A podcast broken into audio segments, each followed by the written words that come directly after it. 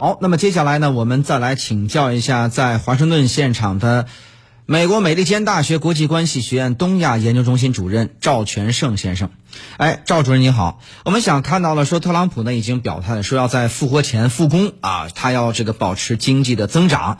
那么我们看到这个疫情呢，显然是以因为它现在这个急速增长哈，疫情显然是在复活节前很难控制得住。那么这个特朗普为什么敢于做出这样的豪赌呢？您的分析是什么？啊，确实，这个美国的疫情啊，现在是非常严重的。美国内部呢，对这个问题也有很多的辩论。我们刚才也讲到，美国现在已经成为全球最大的这个疫情国家。超过了不但是意大利，而且还超过了中国。那美国现在呢？它主要是全美都在都有。那么在东海岸，主要是纽约和新泽西。呃，美国一共呢现在有八万六千，在这个纽约、新泽西这一带呢就已经四五万。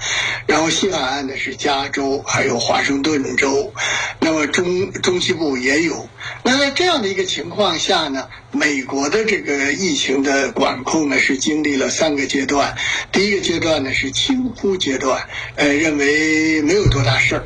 呃，第二个阶段呢是惊恐阶段、慌乱阶段，呃，第三个阶段呢现在是全民动员。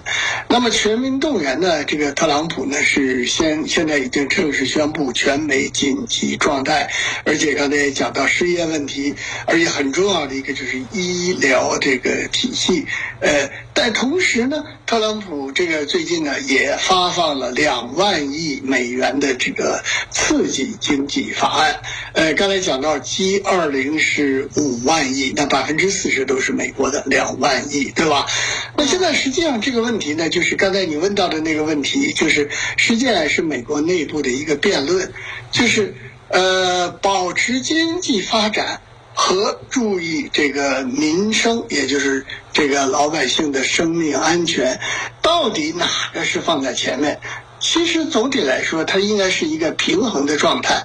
那这里面呢，实际上就体现了一个领导力。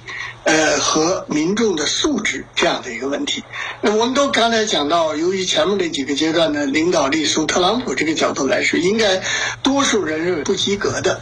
呃，那么现在呢，他发布了这样的一个要把这个经济恢复过来，而且像甚至于赶呃这个这个复活节要复工，恐怕这个问题呢，应该更主要的是表现在一个信心喊话，并不是。真的，大家就能够复工，因为现在，呃，到底是否已经到了这个拐点，还是面临着一个新大的爆发期，现在都在未定之数。恐怕呢，再加上美国自己也有联邦政府、州政府，特朗普的一句话。